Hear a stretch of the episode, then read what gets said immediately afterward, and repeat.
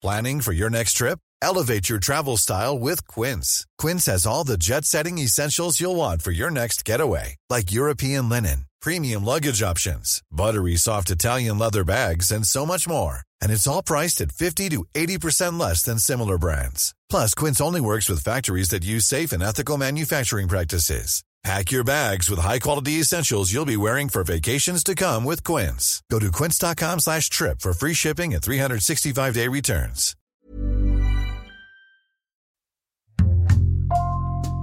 Bonjour, c'est Thibault Lambert et vous écoutez Code Source, le podcast d'actualité du Parisien. Connaissez-vous les tests ADN récréatifs qui cartonnent dans de nombreux pays? Ils sont interdits en France mais très faciles à obtenir sur Internet par exemple en passant commande auprès d'entreprises privées basées à l'étranger.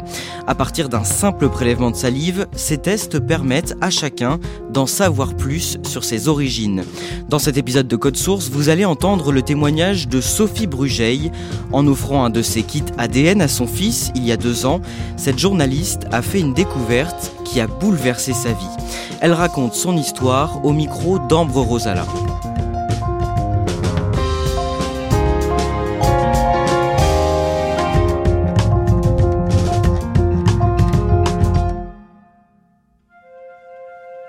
Sophie Brugeil me donne rendez-vous dans un bel hôtel du 10e arrondissement de Paris, où elle a l'habitude de faire des interviews en tant que journaliste. Nous arrivons presque en même temps, et je découvre une petite femme pétillante, avec des cheveux blonds, des yeux bleus et qui porte un manteau rouge. Nous nous installons et elle commence à me raconter. Sophie est née le 3 octobre 1972 dans le 20e arrondissement de Paris. Sa mère est employée de banque et son père travaille au ministère de la Défense. Comme elle est fille unique, Sophie grandit seule avec ses parents.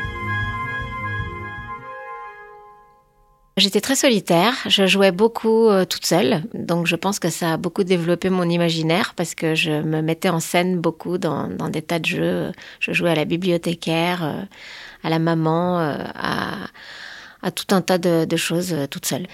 J'avais un, fort sentiment de peur de déranger tout le temps parce que j'ai été élevée dans l'idée que il faut pas se faire remarquer, il faut pas parler trop fort, il faut pas prêter le flanc aux critiques. enfin voilà réservée, timide, polie, euh, une fille unique, euh, bien propre. Sophie est aussi une petite fille très angoissée. À l'adolescence, ses rapports avec ses parents se font de plus en plus distants, et Sophie voit ses angoisses prendre une nouvelle forme. Au lycée, euh, j'ai glissé dans la boulimie. Je me cachais pour vider paquets de gâteaux. je séchais la cantine pour manger à ma faim entre midi et deux chez moi. J'avais pris 10 kilos euh, ce qui pour moi était beaucoup parce que je suis petite. j'ai grossi, j'étais mal dans ma peau, euh, et surtout je savais pas pourquoi j'étais comme ça. Et je sentais que mes parents ne comprenaient pas non plus pourquoi j'étais comme ça et qu'ils minimisaient. Ils me disaient c'est normal à ton âge, c'est l'adolescence, il y a plein de filles qui grossissent à l'adolescence. Et moi je savais que c'était pas que ça. Après le bac, Sophie fait des études de langue, sans trop savoir quoi faire comme métier. Ses parents aimeraient qu'elle devienne fonctionnaire, mais elle ne veut pas. Elle décroche un stage dans une émission de télé et devient attachée de presse, puis journaliste. Et même une fois adulte, ses relations avec ses parents ne s'améliorent pas. Je crois que je suis jamais devenue adulte. Ils m'ont maintenue dans une position de petite fille unique, euh, surtout ma maman, qui était toujours là euh, à, juger tout ce que je faisais. Quoi que je fasse, euh, ça n'allait jamais. Ça va des petits copains que j'ai pu avoir au tout début, à mes choix professionnels, à mes sorties. mais pourquoi tu sors encore et, quand est-ce que tu vas te poser et pourquoi tu, enfin, ouais, tout ce que je faisais, tous mes choix. Puis j'avais l'impression qu'elle m'avait un peu coupé les ailes euh, à force de me montrer le monde comme quelque chose d'hyper dangereux et, pas fait pour moi. Euh, C'est-à-dire qu'un jour, elle m'a dit qu'il fallait pas que je fasse des choses, euh, partir à l'étranger ou faire un GR avec mon copain de l'époque, de la randonnée. Voilà, elle me disait c'est pas pour toi ça. Toi, t'es une petite poupée de salon. Un jour, Sophie reste coincée quelques minutes dans le métro après une panne d'électricité. L'angoisse l'envahit et à partir de là, elle développe une violente claustrophobie. Du jour au lendemain, elle n'est plus capable de prendre le métro, fait tous ses trajets en bus ou à pied, et n'ose plus monter dans un ascenseur, sans comprendre d'où ça vient. Une dizaine d'années plus tard, quand Sophie a 31 ans, elle rencontre Dominique. Il est d'origine sicilienne et il a 18 ans de plus qu'elle. Ils tombent très vite amoureux et Dominique demande Sophie en mariage en février 2004, quatre mois seulement après leur rencontre. Ils se marient l'été qui suit et Sophie tombe enceinte. Elle accouche de leur premier fils, Raphaël, en octobre 2005, puis ils ont un deuxième enfant, Diego, un an et demi plus tard. En octobre 2019, quelques semaines avant le 14e anniversaire de son premier fils Raphaël, Sophie cherche une idée de cadeau à lui offrir. Pour la première fois, j'ai aucune idée. 14 ans, ils commencent à, ils ont tout. Euh, les Lego, c'est fini. Euh, je suis pas forcément au courant de tout ce qui se fait. Et là, il me dit, je voudrais un kit ADN. Euh, MyHeritage, euh, j'ai des copains qui l'ont fait, c'est super. Euh, on peut voir les origines ethniques de la famille. Et comme papa est sicilien, ça va être super. Il y a eu beaucoup de peuples qui sont passés en Sicile. Enfin, il me le vend super bien euh, sous l'angle historique, géographique, scientifique. On étudie la génétique à l'école, c'est génial. Donc, sur le coup, j'essaye de le dissuader parce que je trouve que ça ressemble pas à un cadeau. Et puis, oui, je me dis après tout, il a cette curiosité, pourquoi pas, c'est marrant. À l'époque, je, je suis pas certaine que ce soit légal, mais je vérifie pas forcément. Je voilà, je suis dans autre chose, je me dis bon ok, et je commande.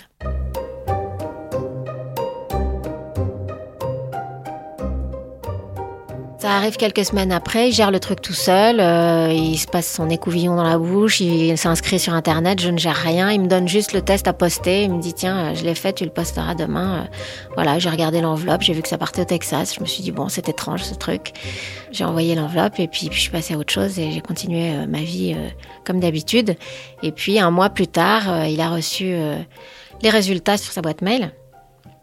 Et il me dit, oh là là, c'est génial, euh, regarde, euh, les pourcentages, 36% machin. Euh. Enfin bon, c'était, plutôt marrant, vous voyez les origines ethniques de la famille. Et il y a un petit onglet dont on ignorait l'existence qui s'appelle Correspondance ADN, dans lequel il y a la liste de tous les gens qui ont fait ce test et qui ont de l'ADN commun avec vous. Donc là, mon fils découvre la liste des gens euh, qui ont de l'ADN commun avec lui. Il y a beaucoup de cousins italiens, je reconnais tous les noms, je me dis euh, que tout le monde a fait ce test, c'est incroyable. Et au milieu de tous ces noms italiens, je vois un nom français qui me parle, qui me parle même beaucoup. C'est quelqu'un que j'ai très bien connu, qui travaillait avec euh, ma maman quand j'étais petite et qui venait à la maison et que j'ai même appelé Papy de Paris jusqu'à mes 8 ans à peu près. Mais c'est pas son prénom, c'est son nom, mais c'est pas son prénom. La personne qui a de l'ADN commun avec Raphaël, euh, c'est quelqu'un qui a 42 ans, euh, mais qui porte ce nom. Donc voilà, j'ai un, tiroir qui s'ouvre, une ampoule qui s'allume, et je le dis. Euh, on est au téléphone avec mes parents, et elle est au parleur, et ma parole précède ma pensée, et je dis Oh là là, maman, c'est marrant, il y a un type dans les correspondances ADN de Raphaël, il porte le même nom que ton collègue là qui venait à la maison et que j'appelais Papy de Paris. Et je ris Oh là là, c'est dingue Sophie cherche sur les réseaux sociaux l'homme avec qui son fils a de l'ADN commun. Comme le nom de famille n'est pas courant, elle le retrouve assez facilement. Elle se demande s'il a un lien de parenté avec l'ancien collègue de sa mère, alors Sophie lui envoie un message. Et il me répond que oui, que cette personne est son grand-oncle, je crois. Ça me paraît tellement fou. L'information, elle, est, trop grande, euh, elle rentre pas, quoi. C'est un truc, euh, voilà, ça m'enveloppe, mais en fait, c'est pas moi qui prends conscience, c'est mon corps. C'est-à-dire qu'à ce moment-là, euh, c'est moi qui sombre dans un puissant déni et, je fais n'importe quoi. Je mange plus, quasiment plus, le minimum vital. J'ai plus d'appétit. Je maigris tellement que en novembre, euh, j'avais une remise de prix euh, pour une pièce de théâtre que j'ai écrite et mes parents sont venus et ils m'avaient pas vu depuis plusieurs semaines, même peut-être deux mois. Et ils ont eu peur ils m'ont pris à part et m'ont demandé si, si j'étais malade, si je leur dirais, si j'avais quelque chose de grave. Et moi, je comprenais pas du tout de quoi ils parlaient, parce que j'avais, je, je me rendais pas compte. Puis Sophie ressent le besoin de s'isoler, sans comprendre pourquoi. Tout ce qui ressemblait à, à une famille bien rangée euh, me heurtait. C'est comme si je volais au-dessus de moi-même. Je me vois répondre à une annonce euh, pour une chambre de bonne dans le quartier, aller euh, rencontrer le propriétaire, signer mon bail, euh, récupérer des clés et annoncer euh, à la maison que bah, j'allais partir de temps en temps, euh, voilà, une semaine sur deux, que j'étais là, que s'ils avaient besoin de moi, j'étais là, mais que j'avais besoin d'être seule. Ce qui a été un énorme choc pour eux parce qu'ils n'ont rien vu venir non plus. Mais je ne pouvais pas faire autrement. Pour le Noël qui suit l'anniversaire de son fils, en décembre 2019, Sophie décide de commander cinq nouveaux tests, pour elle, son père et des cousins. Et elle offre ses kits ADN le soir du réveillon. Tout le monde est un peu surpris, mais joue le jeu, et les tests de Sophie, son père et ses cousins, sont envoyés aux États-Unis quelques jours après. Et quand les résultats arrivent, euh, ils arrivent sur l'adresse mail de mon fils, puisque c'est lui qui a géré pour tout le monde. On découvre que mon père n'a pas d'ADN commun avec euh, son petit-fils. Donc, euh, enfin là, c'est manifeste. Et moi, je me dis non, mais j'attends mon résultat à moi pour être sûre. Et finalement, mes résultats sont arrivés. Bon, bah là, j'ai été sûre, mais c'était pas clair, clair pour moi. Et c'est ma mère qui m'a appelée en me demandant si on avait reçu les résultats. Je lui ai dit, euh, écoute, euh, ouais, c'est bizarre, euh, on n'a pas d'ADN commun. Et là, ma mère me, répond une phrase que, que je comprends pas ce qu'elle me dit. Je pense que je n'ai pas envie de comprendre. Et elle m'appelle le lendemain en me disant, il faut absolument que je te raconte l'histoire. Effectivement, effectivement, mais c'est pas ce que tu crois. Sophie et sa mère se donnent rendez-vous le lendemain midi dans le 19e arrondissement de Paris, au marché secrétant. On est dans une brasserie hyper bruyante à l'heure du déjeuner où tous les bureaux autour, euh, enfin voilà, les employés de bureau, euh, tout le monde rit, euh, tout le monde a les bruits de couteaux, de fourchettes, et nous on est au milieu de la salle. on nous a placés là où il restait de la place et, elle m'a raconté son histoire et j'ai compris que effectivement j'avais un père biologique qui n'était donc pas le père qui m'a élevé, mais que que c'était pas juste une histoire d'adultère, que c'était plus compliqué que ça. C'est l'histoire effectivement euh, d'une jeune fille euh, qui se fait avoir à un moment par un monsieur de 30 ans de plus qui guettait les petites provinciales qui arrivaient à la banque, qui lui joue la mélodie euh, du bonheur, euh, qui la charme, qui la séduit. Euh, au départ, elle dit non, et puis elle est intriguée, elle est flattée, elle, a, elle a 20 ans et des poussières. Voilà, elle se fait avoir, sauf que le type, c'est un gros manipulateur, et que quand elle comprend, il est trop tard, et il la menace de la faire virer de son boulot, il la menace de tout dire à son mari, elle se sent coincée, elle avait très très peur de se faire virer. Je comprends que ma mère a été embarquée dans quelque chose euh, bah, qui l'a vraiment dépassé, quoi. Parce que ça a duré longtemps et que sur la fin, euh, elle n'était plus consentante et ce type a abusé d'elle. Donc c'est violent aussi de se dire que cette personne n'était pas quelqu'un de bien.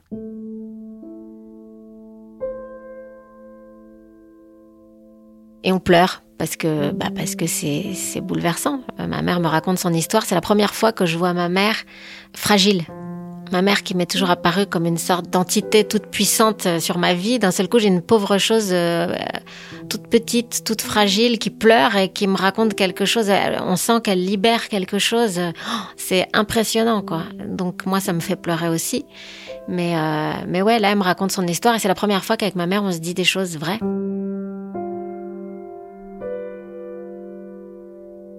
Ma mère, sur l'instant, elle me dit, mais de toute manière, pour toi, qu'est-ce que ça change? Bon, cette question, elle est, elle est forte parce que, euh, oui, à la fois, ça change rien. Mon père, c'est le seul, l'unique, celui qui m'a aimé, celui qui m'a élevé, parce que c'est la définition même d'un père. En revanche, ça change tout parce qu'on a un besoin fondamental de savoir d'où l'on vient et de connaître ses origines. Donc, il y a une sorte d'élan vital qui fait que, oui, je fais des recherches sur Internet, je trouve sa date de naissance, sa date de décès. Comme il avait 30 ans de plus que ma mère, euh, il est décédé.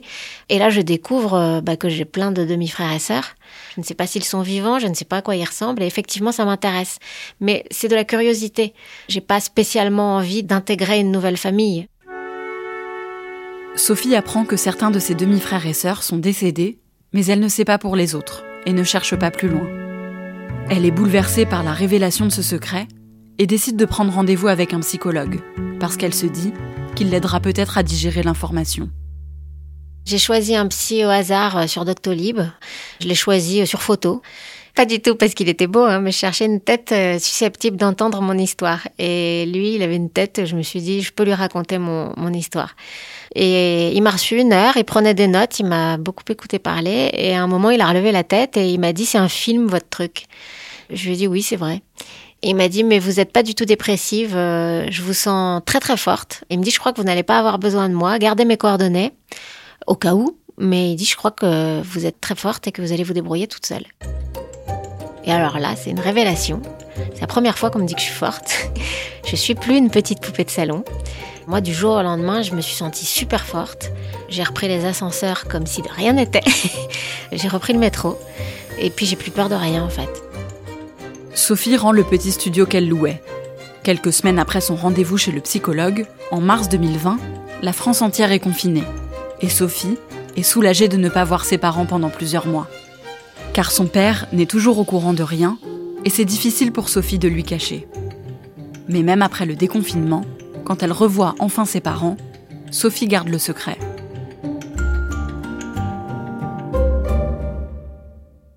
Pendant un an, je respecte la volonté de ma mère qui me dit ne le dis surtout pas à papa. Elle a peur. Et puis elle me dit on ne sait pas la réaction qu'il peut avoir. Et je comprends aussi, donc ça me fait porter un poids en plus. Pendant un an, euh, j'ai une petite voix qui me dit dis-lui parce que si jamais demain il disparaît, tu t'en voudras tout le temps, puisque finalement on avait des rapports euh, assez distanciés. Et une petite voix qui me disait bah ouais mais tu vas lui révéler un truc un peu lourd là, euh, ça va peut-être lui gâcher ces dernières années. Qu'est-ce qu'il faut faire? Et ça c'est une question, c'est c'est compliqué quoi. Et c'est grâce à mon fils encore une fois que j'ai pris cette décision de lui dire parce qu'il m'a dit, je te préviens, si un jour papy me demande si j'ai reçu les résultats de son test, je pourrais pas lui mentir. Je veux bien faire comme s'il se passait rien, tant qu'il m'en parle pas, j'en parle pas, mais si un jour il me pose la question, je lui mentirai pas. Et ça, c'est une révélation pour moi. Je me dis, mais oui, mais il a raison.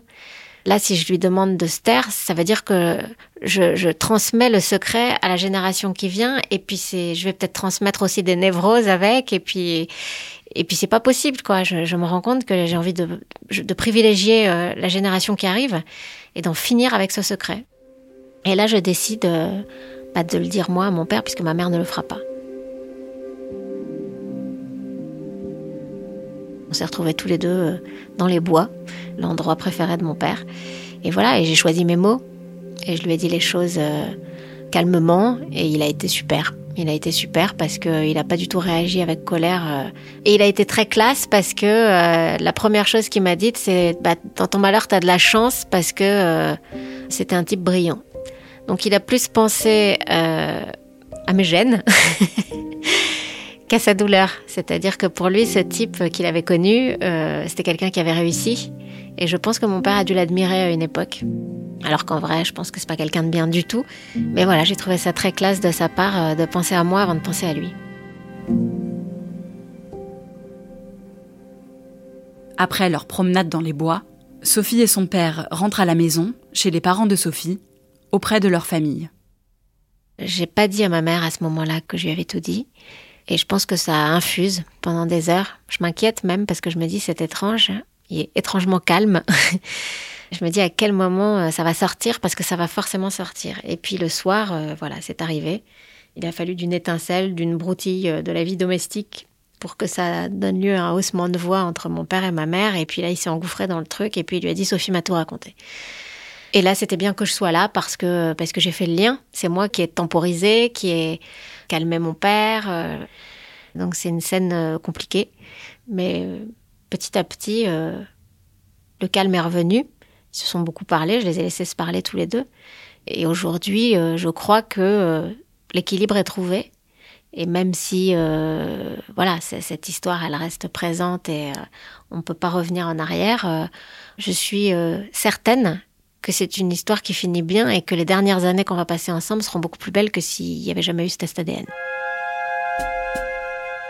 Je crois que la vérité, c'est le meilleur des médicaments. Avec mon père, on s'est dit des choses qu'on ne se serait jamais dites. Moi, j'avais toujours cette angoisse avant de savoir tout ça. Je me disais, oh là là, si un jour je perds mes parents, on s'est jamais dit qu'on s'aimait. Et moi, j'avais ça tout le temps au-dessus de moi. Et grâce à ça, j'ai beaucoup parlé avec mon père. On s'est tout dit. On s'est tout dit. Et, voilà. Et aujourd'hui, euh, c'est beaucoup plus simple. On est toujours très pudiques l'un envers l'autre. Mais voilà, on s'est dit l'essentiel. Quoi. J'aurais pas ce regret-là. Et ça, c'est hyper important.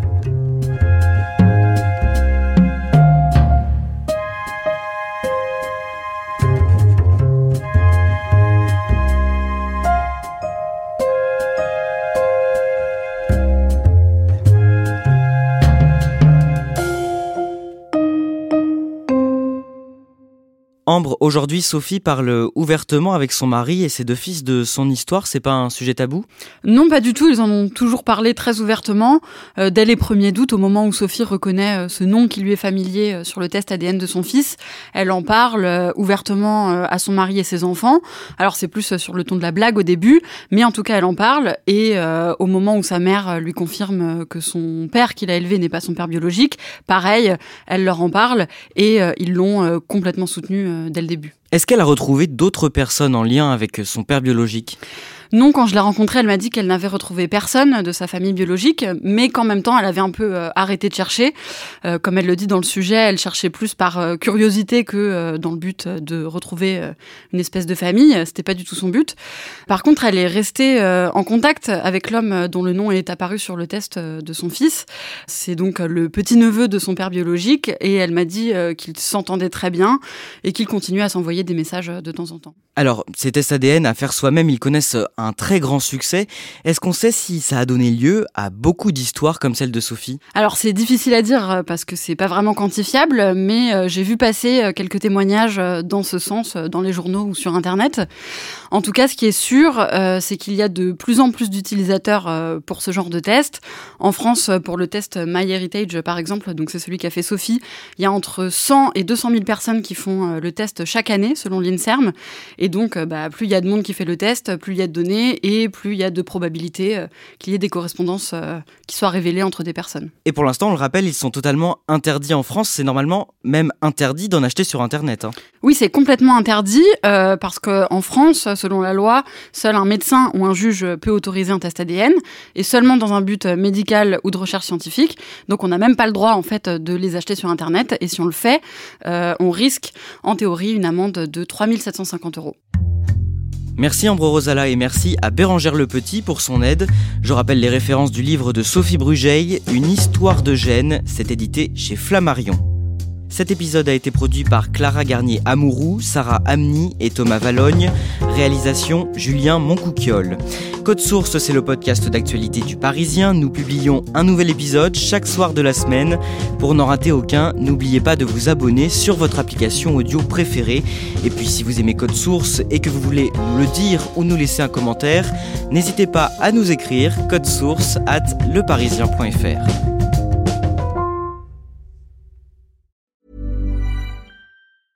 Normally, being a little extra might be a bit much, but not when it comes to healthcare. That's why United Healthcare's Health Protector Guard fixed indemnity insurance plans, underwritten by Golden Rule Insurance Company, supplement your primary plan so you manage out of pocket costs. Learn more at uh1.com.